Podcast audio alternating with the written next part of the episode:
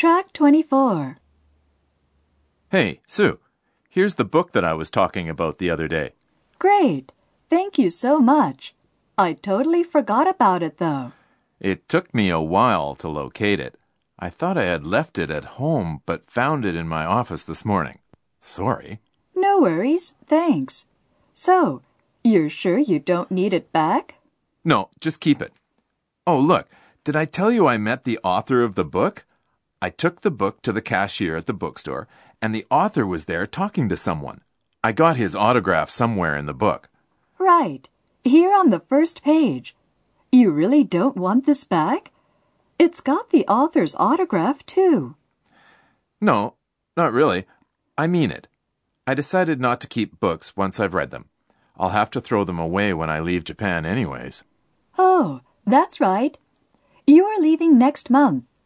Listen, why don't I buy you lunch in return?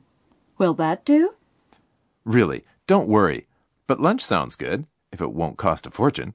Don't worry, it won't, if you don't mind a burger.